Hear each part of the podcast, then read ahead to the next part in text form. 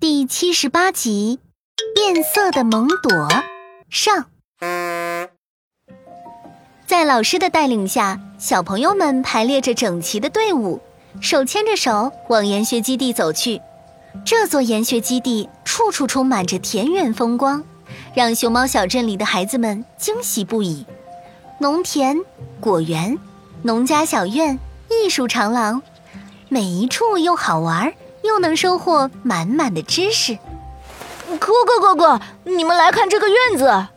孩子们在老师指定的休息区域开始了自由活动。康康看着身后的农家院落，敞开着大门，探头探脑的往里张望，竟然看见一个好大好大的石磨。康康，这个是石磨，是用来把大米、小麦、豆类粮食磨成粉浆的工具。啊，我知道，我知道，我外婆有一个比这个更小的石磨，经常会磨豆浆给我喝。哎，我说，康康不会连石磨都没有见过吧？可可他们正说着，没想到孙小丸却从石磨后方走了出来。原来他和蒙朵正坐在石磨后面的台阶上休息。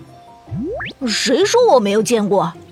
康康不服气的嘟囔着，也走向了台阶。但小情绪也没一会儿就消散了。几个小朋友又乐呵呵的排排坐在台阶上。开始分享起各自带来的美食，可正吃着，安安突然看见一旁的蒙朵变得有些不一样。蒙朵，我怎么觉得你脸变黄了呀？啊！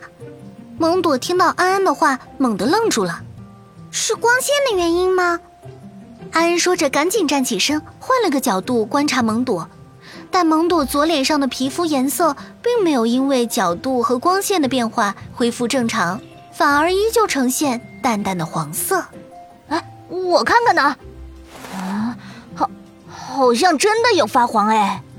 啊，是蹭到颜料了吧？刚才在艺术长廊，我们不是给风筝涂了色吗？听到康康这么说，安安拿出湿纸巾给蒙朵轻轻擦拭着脸颊。可蒙朵脸上的黄色依旧没有消失，可可走进蒙朵，仔细观察起来。